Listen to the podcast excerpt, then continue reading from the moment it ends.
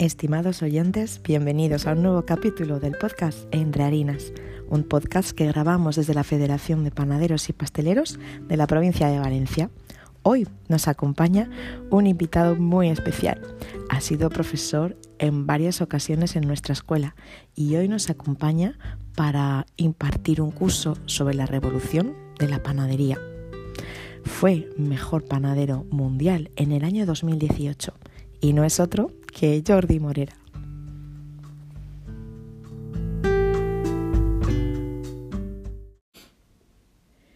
Bueno, ya tenemos aquí con nosotros a Jordi Morera. Hola Jordi. ¿Qué tal? ¿Cómo estás, Ana? es un placer tenerle con nosotros. Ha venido a impartir una, forma, una formación, La Revolución del Pan. Y bueno, estamos encantados. Éxito rotundo y como siempre es un placer tenerle aquí y hemos aprovechado la visita para grabar este podcast y que nos cuente un poquito, como siempre, eh, quién es Jordi Morera y cómo le viene la, profesión de panadero. pues bueno, como, como tantos en, este país, eh, viene de, familia, de cuna, ¿no? Sí que es verdad que, que, me gustaría ser aquello mucho más romántico y decir, wow, yo de pequeño nacía entre, entre sacos de harina y, me apasiona el oficio. Realmente de pequeño lo viví pues como una cosa cotidiana. Yo volvía de la escuela y pasaba por la panadería subía, miraba las pastas, los donuts, la bollería, que es lo que más me interesaba, iba para arriba. Entonces, sí que con el tiempo, a los 14 años calculo, en verano empecé a ayudar a mi padre, que realmente fue un aprendizaje brutal, sobre todo a nivel, no de pan, lo ayudó a hacer croissants, por cierto, en verano, mientras mis colegas jugaban. Pero sí fue un aprendizaje de disciplina, de orden, porque en eso encima conmigo era más duro que ninguno. Ese me fue muy bien.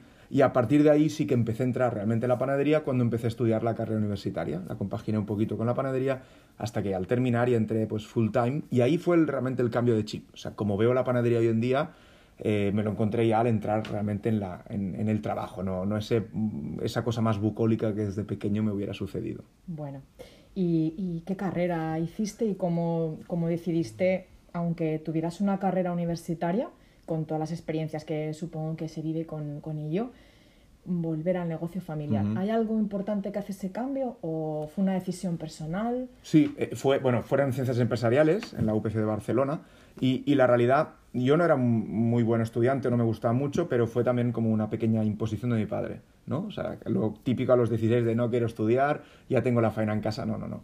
Esto es una panadería, pero obviamente aún más es una empresa, porque sin empresa la panadería no funciona. Al revés podría funcionar, pero en cambio de esa forma no. Por lo tanto, tienes que saberla gestionar. Más que nada, como ya sabemos, en cualquier carrera universidad, al menos es lo que yo viví, no es que me dieran unos conocimientos que luego me fueran básicos, sino fue eh, lo mismo, aprendizaje de, esfuerzo, de experiencia de vida al final.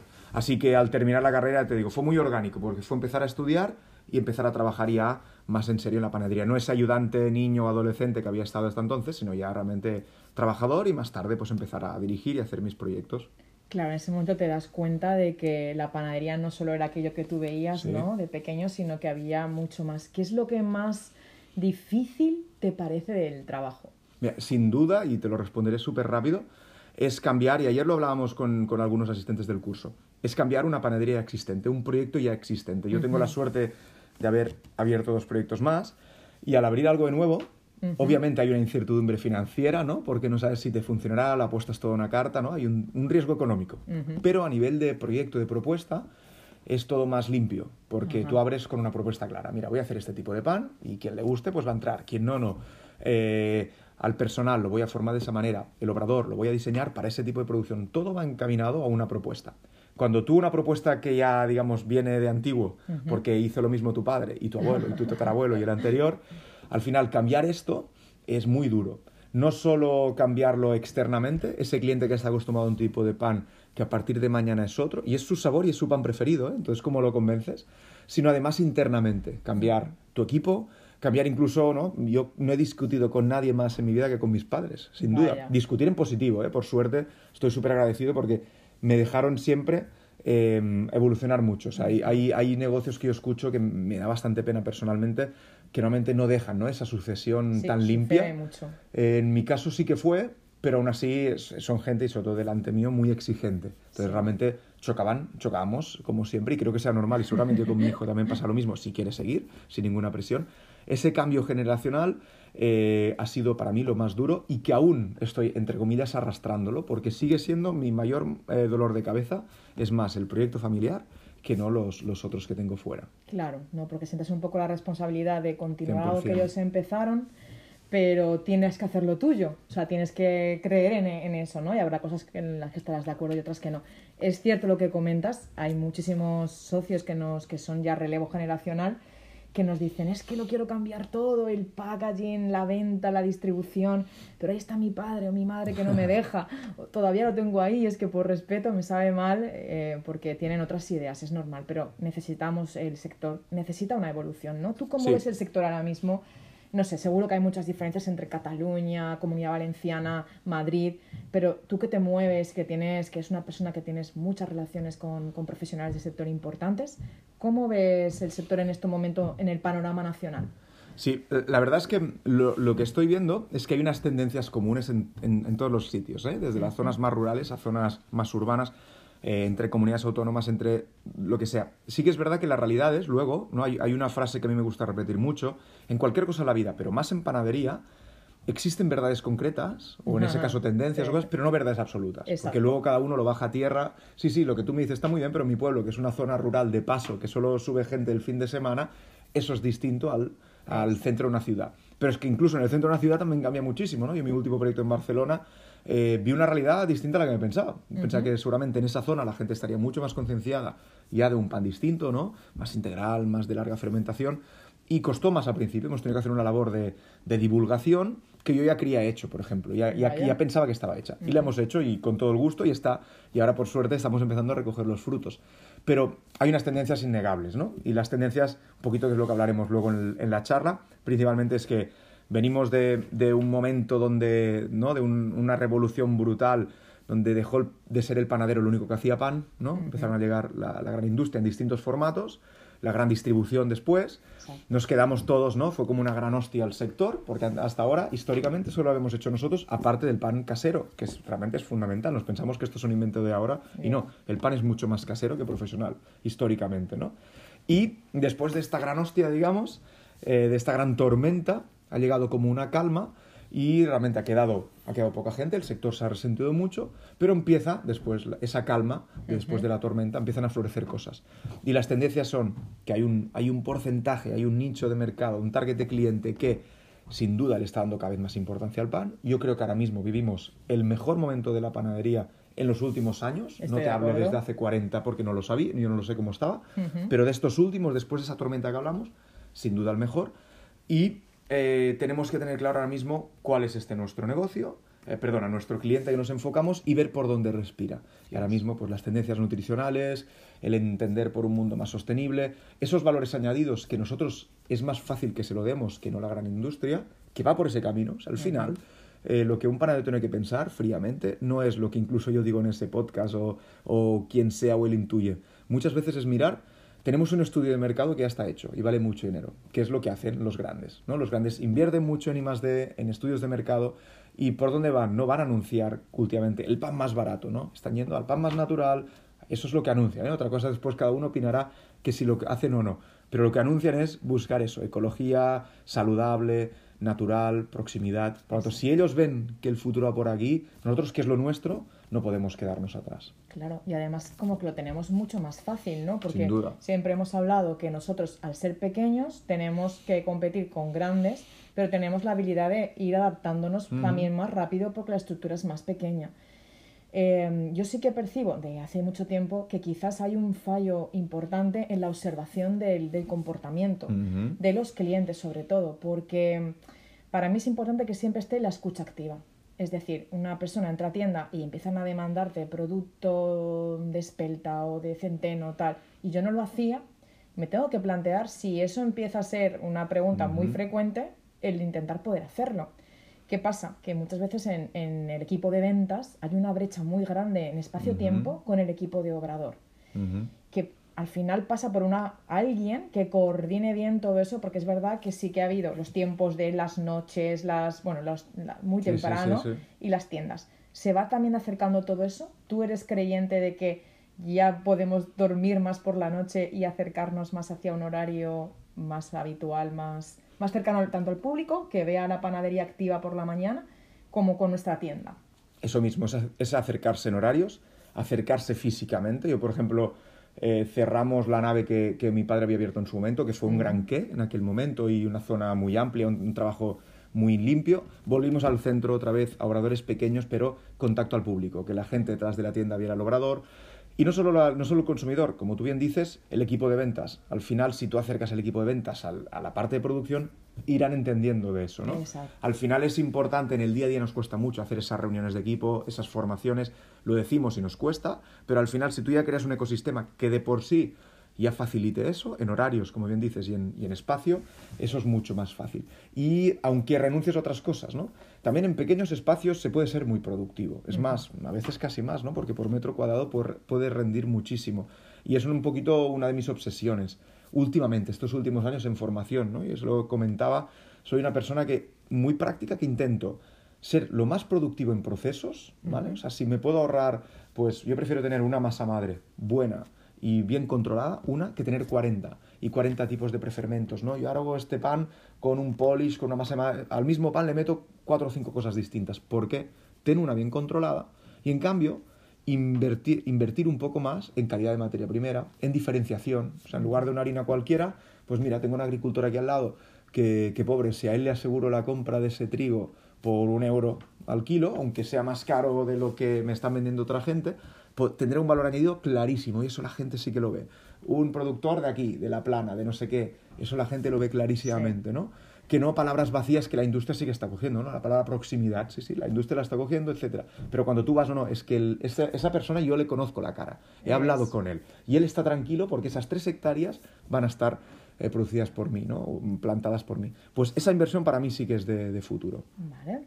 Y ya que sacamos el tema de la agricultura y la proximidad, aquí también se está potenciando muchísimo el tema del kilómetro cero, la huella ecológica, y yo creo que también con la pandemia hemos aprendido que si no apoyamos a los de nuestro alrededor y pues nos ha llevado mucho a comprar en plataformas virtuales, ¿no? Vamos a nombrar pues Amazon, Globo, estas cosas que ya solicitamos y al final vamos haciendo un poco más ricos a esas grandes plataformas es verdad que hemos aprendido un poco que eh, si ellos enriquecen, hay mucha gente que en ese camino está perdiendo, ¿no? Y luego todos nos gusta pasearnos, ver comercio local, tener agricultura local, productos que sintamos nuestros. Y tú en algún punto has hecho una inversión también personal en trabajar el campo, ¿no? En trabajar tus trigos. ¿Cómo haces esa, ese planteamiento y cómo va, cómo va el campo? Bien, la, verdad es que... Con Valorta, que Con Valorta, ¿no? Hostia, qué bueno.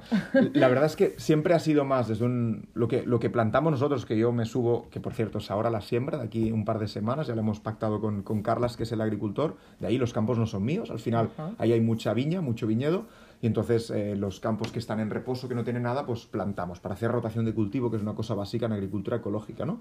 Entonces, yo esos los levo yo, estoy ahí físicamente, pero más que nada es, sí, es experimentación, es, es, conocerlo, al final hay una producción chula, sacamos 2-3 mil kilos, no más, al año, pero lo que me importa de ahí es lo que saco luego para ir a otros agricultores, o sea, realmente que es donde tengo la producción, ¿no? Pues una persona que me planta el camut en Manresa, eh, la espelta viene de, de, Asturias, de Lleida viene mucho grano, de Andalucía también. Al final es eso, esas personas que conozco, que sé dónde viene ese grano y que sea real. O sea, más allá un poquito de, de lo que podamos, de la anécdota, empezar a hacer realidad. Y eso el panadero tiene el poder.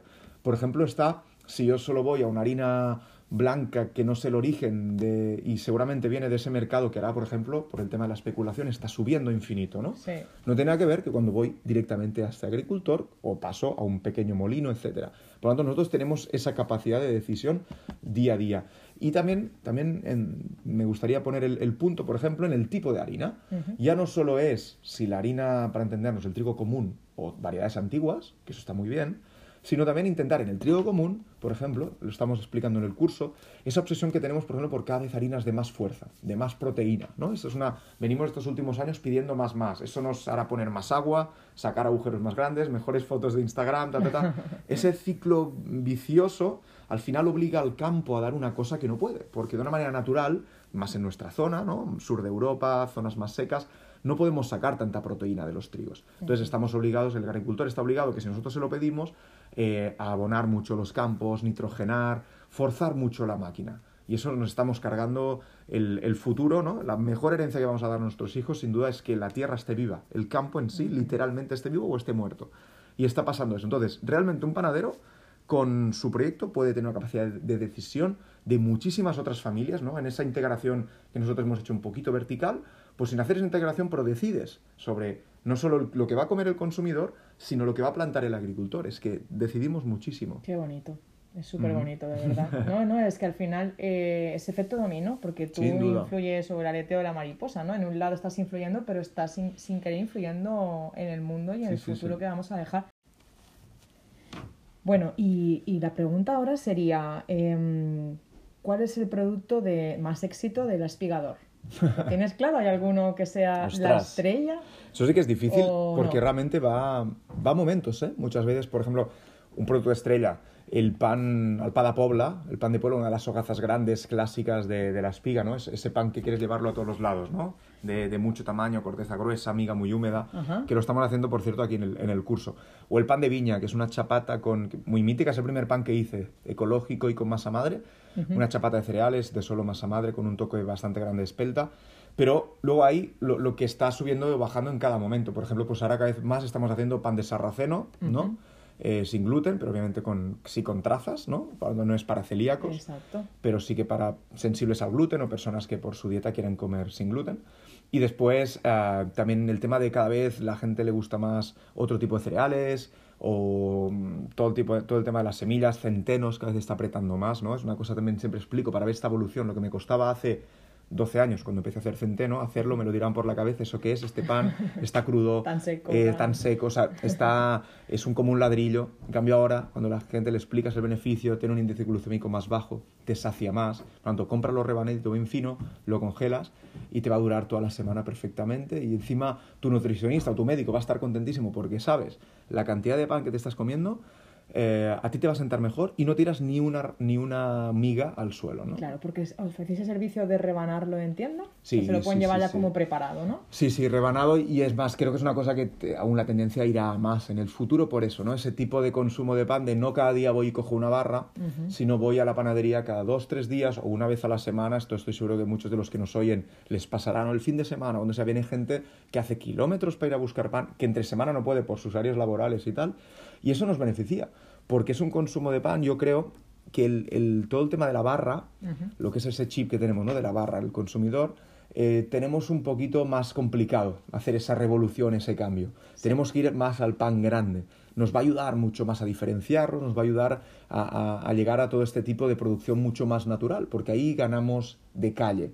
Eh, con la industria, mientras que en la barra no tanto. Entonces, ese cambio de chip necesita rebanadora, principalmente porque la gente que va una vez a la semana o cada 15 días una parte de ese pan se lo tiene que congelar. Y es más, y cada vez las rebanadoras estas automáticas que cortan, pero claro, no es mismo un pan de centeno como hablamos o de espelta denso que tiene una rebanada finita que un pan payés o una hogaza que puede ser una rebanada más gruesa. Entonces estas máquinas son una inversión que es muy cara, pero vale muchísimo la pena. Vale. Y te preguntaría, eh, ¿todos los días hacéis todas las especialidades o te organizas de alguna manera? Porque sí que vemos mucho el, el lunes ofrezco una especialidad, el martes tengo otra, casi como el restaurante, el menú del día, que lo vas variando y un poco van educando al consumidor a que si les gusta el pan de maíz te voy a poner y lo hacemos los miércoles, hay que encargarlo ese día. ¿Cómo lo organizas tú? Para mí eh, es importante, obviamente, que haya mucha oferta, pero el tema de los días, especialmente, eso sí que depende mucho de dónde estés, ¿no? No es lo mismo una gran ciudad donde sí que tengas una mayor afluencia y puedes tener más, más variedades cada día que en zonas concretas. Entonces, delimitarnos nosotros para favorecer la producción y organización para mí es súper positivo. Sí que llega el momento clásico, viernes y sábado, que es donde vas a tener la gran venta, que ahí tienes que tener prácticamente de todo, ¿no? Claro. Pero, pero puedes jugar. Yo creo que eso sí que dependerá mucho de la casuística de cada sitio. Lo mismo que lo típico, ¿no? Quien cierra, hay panaderías que cierran ningún día, un día, tres días, eso dependerá del equipo. Al final, si tú, tienes un, si tú no cierras ningún día, pero tienes un equipo que va rotando y tal, puedes dar las mismas garantías laborales a las personas, cuando tener, tener eh, futuro, porque la gente querrá venir a trabajar contigo, como tu descanso, como el equipo que sea saludable, y al mismo tiempo, quien no tenga esa organización de equipo, pues puede cerrar más días, se lo permite porque estoy en una zona más rural, me lo hago más yo todo, final es muy importante encontrar la dimensión también del proyecto, no solo el tipo de pan, sino la dimensión. Porque al final la dimensión puede desvirtuar completamente una propuesta gastronómica, ¿no?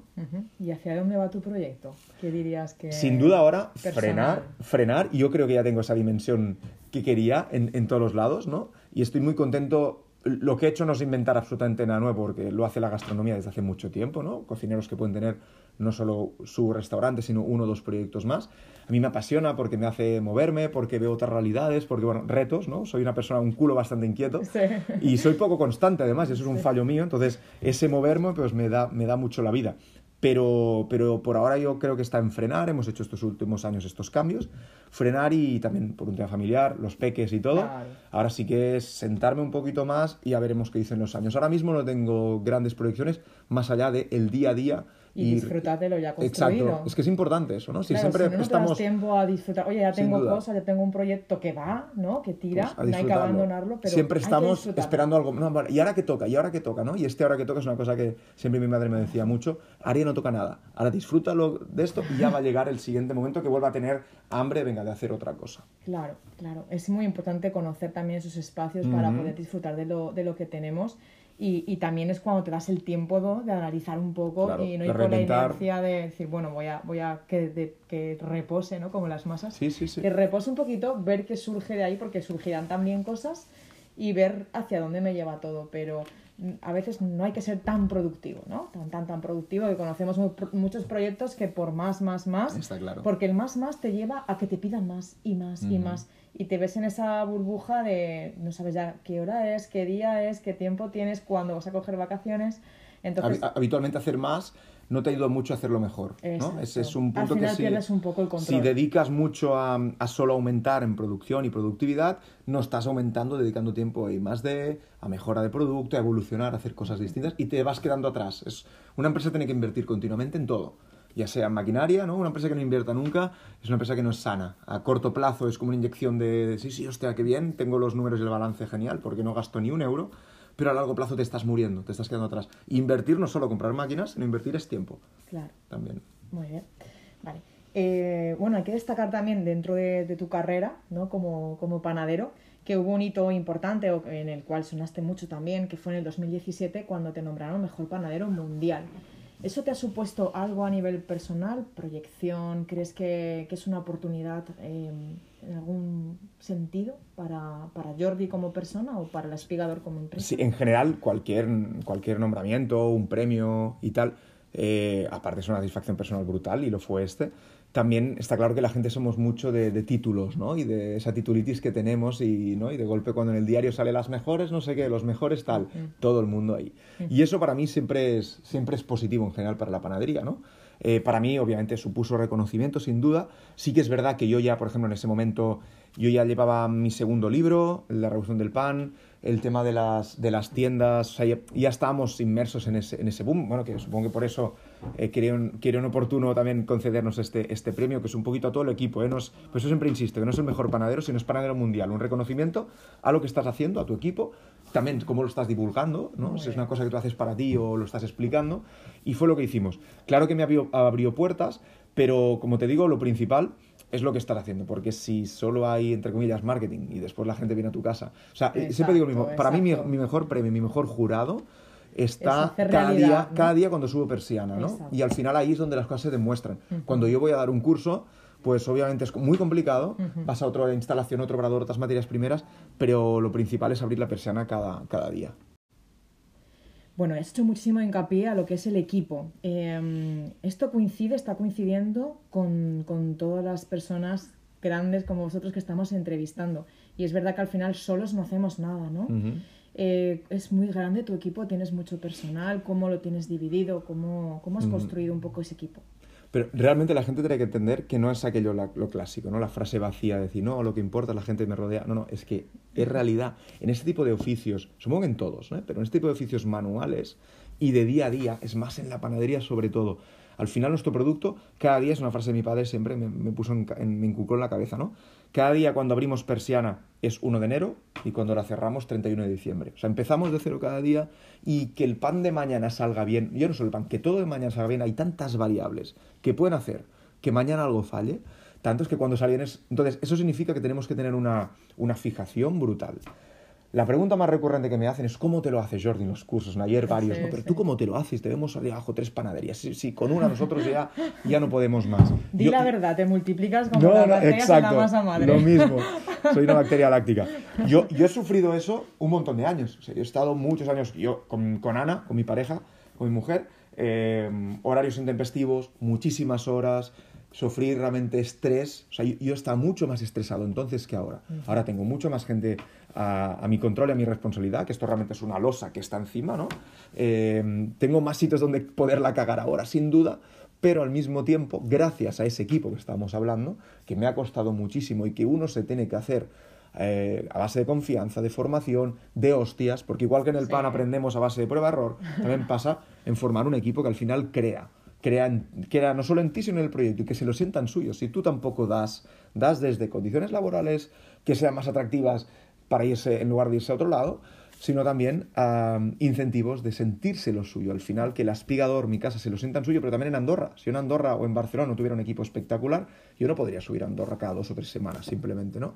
Tendría que estar solamente ahí todo el día y no me permitiría ahora mismo estar hablando contigo. Por tanto, lo del equipo es fundamental. Em, pero como te digo, formarlo, luego está lo clásico, ya, pero es que duran dos días, es que tal, ¿no? me cuesta encontrar panaderos, sin duda. Aquí tenemos un problema de base que es de formación, que lo sabemos todos, no hace falta repetirlo, de formación de base. Es lo que nos hace estar 20 años atrás de otras panaderías europeas. Eh, si no hay esta cantera que sí que la hay en gastronomía, que sí que la hay en pastelería, tenemos ya un, ya, salimos de esa carrera, salimos mal. Pero bueno, pues problemas, soluciones. Si no hay esa formación, pues te los formas tú, creas tú tu equipo y al final vas a encontrar, esto va de personas, ya no tanto de panaderos. Cuando hay personas, cuando hay voluntad de, participar en un proyecto, todo el mundo puede aprender.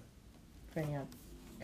Vale, pues por ir acabando un poquito, que no te podemos robar mucho más tiempo, vamos a, tope de apretados con las agendas, eh, te diría un poco, eh, a todo el mundo le pregunto esto, ¿eh?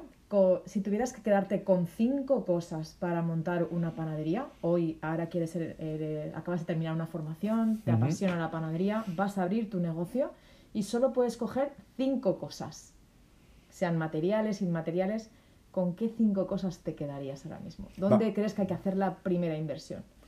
Vale, ok. Cinco, ¿eh? hagamos una cosa, ponme un ejemplo tú dime una tú. Una amasadora de brazos. Vale, ok. O sea, a nivel material o inmaterial, ¿no? O eh, una persona en tienda, porque consideras súper importante el contacto tú a tú. Uh podrían ser ejemplos. Pero solo puedes coger cinco. Cinco, perfecto. Para empezar. Vale, ok. Lo primero sí o sí es te lo compro de la persona, pero una persona en el equipo. Me da igual si es tienda o obrador. Al final esa comunicación que, o sea, para empezar una cosa de cero. Tú y alguien más, seguro. Sin duda, sí, sí, sí. Empezar uno solo ya es un wow. es una persona que pueda empezar a, crear el equipo contigo de máxima confianza. Esto Esto antes que nada. Segundo, ponemos un poquito técnicos. A nivel de maquinaria, sería muy importante siempre prefiero, lo primero es horno, un buen horno, ¿vale? Bueno, bueno, en el sentido de que si tienes pocos euros, obviamente si tienes mucho dinero, pues que todo sea bueno, pero si tienes que priorizar, lo primero es un buen horno, con el resto, con las máquinas mecánicas, amasadoras, divisoras, puedes empezar manualmente, prácticamente. A ver, amasar a mano, tela, ¿eh? que yo lo he hecho, ¿eh? pero tela. Pero una, pero una divisora y tal, eso puedes prescindir en un principio si hay escasez de, de recursos. Vale. Lo primero es un buen horno, lo ¿El horno cómo lo cogerías? ¿Rotatorio? No, yo iría seguro a suela. Siempre un horno de suela. Al principio, por ejemplo, un modular nos permitirá, pues eso, ¿no? Estamos hablando en situaciones de que económicamente no podemos hacer una gran inversión. Modular nos permitirá ir creciendo a medida que la producción nos vaya aumentando. Eléctrico, siempre, obviamente, un modular. Vale. Horno de solera. Segundo, frío. Sí o sí, algo de frío. Vital. Aunque sea una nevera incluso para empezar casi doméstica. O una neverita de, gastronomía eh, de segunda mano eso nos va a permitir, ¿por qué? Porque hay unas cubetas de masa con unos plásticos, aunque no haya humedad. Solo que funcione bien, eso nos va a permitir ese equipo, esa persona que hemos escogido primero que no nos plegue, que esté con nosotros porque tenemos un mejor horario, pero es que además el producto ya no tiene nada que ver. El tema es siempre pensar un proyecto en un pan hecho de un día para otro, sobre todo si lo empezamos de cero. Otra cosa es que tengamos en la panadería de siempre, lo que decíamos, ¿no? Es que todo el mundo está acostumbrado a un pan directo y me está contando hacer el cambio. Pero en ese caso, frío. Es la tercera. Tres, te quedan dos. Venga, me quedan dos. Cuarta, sí o sí, buscar un buen partner, digamos, a nivel de, harina, de agricultor, ir a buscar algo distinto. Y os empezaré de nuevo con una cosa pequeñita, intentaría ser un poquito gamberro, ¿vale?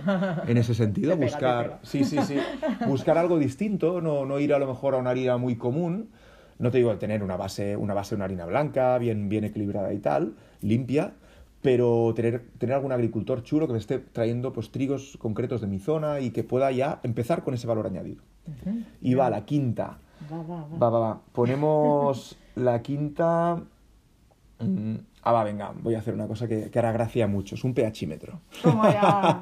Ole. La quinta de un pHímetro. A mí Me me, va hace a- mucha gracia que venga a base química. Sí, sí. Oye, que poca gente lo tiene. Sí, no, pero está habiendo un cambio este último año sobre todo, brutal.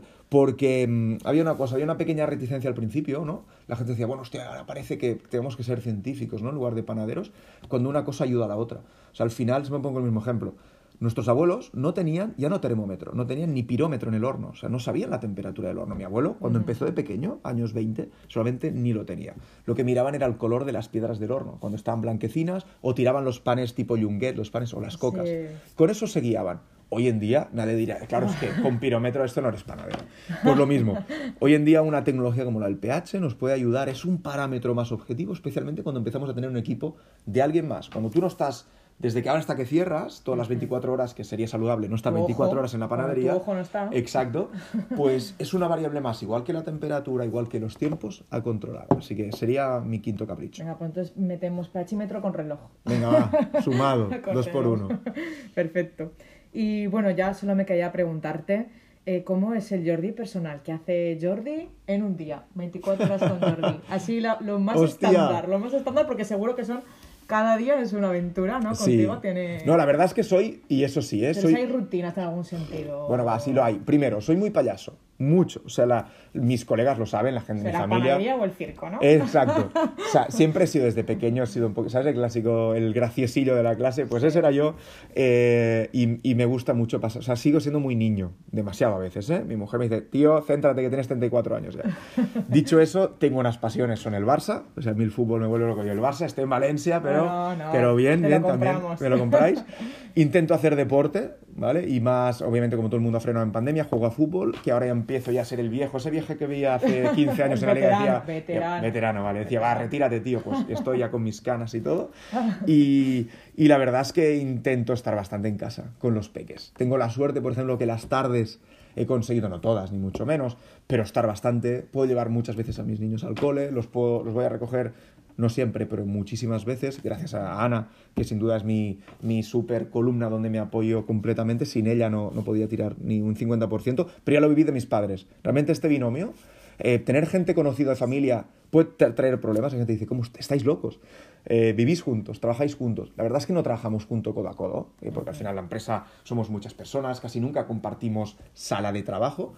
Pero como yo he nacido con eso, para mí no es un problema llevarte los problemas a casa, porque al final, para mí la casa es el trabajo. Todo está mezclado físicamente, la casa Es está encima del trabajo. Entonces es la vida. Es la vida. Es uno, saber, ahora mismo hablamos de pan, y ya basta, y hablamos de nosotros, ¿no? O, de- o del tiempo.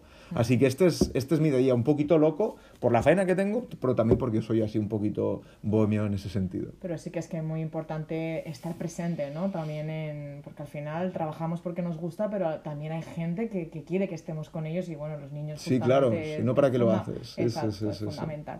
Pues nada, Jordi, yo creo que hemos repasado Qué un poquito bien. todo, que te damos eh, las gracias por haber hecho un hueco. Sabemos que no estás haciendo formaciones, que has repetido con nosotros y de verdad que de corazón te lo agradecemos un montón. Eh, y nos vamos a la charla, a ver qué tal Eso, sale eso. todo. Yo vengo porque me siento súper a gusto con vosotros y esto es lo principal.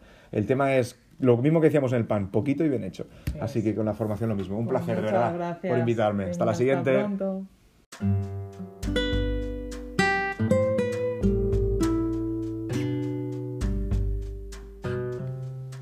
Bueno, pues hemos llegado al final. Agradecemos muchísimo a Jordi esta charla con esa entrega, motivación e ilusión por el mundo de la panadería. Y os recordamos a vosotros oyentes que disponemos también de una plataforma de teleformación donde podéis acceder a varios cursos. Así que esta charla que ha impartido Jordi presencialmente en Valencia la hemos grabado y va a estar disponible en la plataforma. Si queréis poder acceder a ella, podéis escribirnos a centroformación@fegrepa.com o bien llamarnos al 620 660 034 y os daremos acceso a la misma. Muchísimas gracias y hasta el próximo capítulo.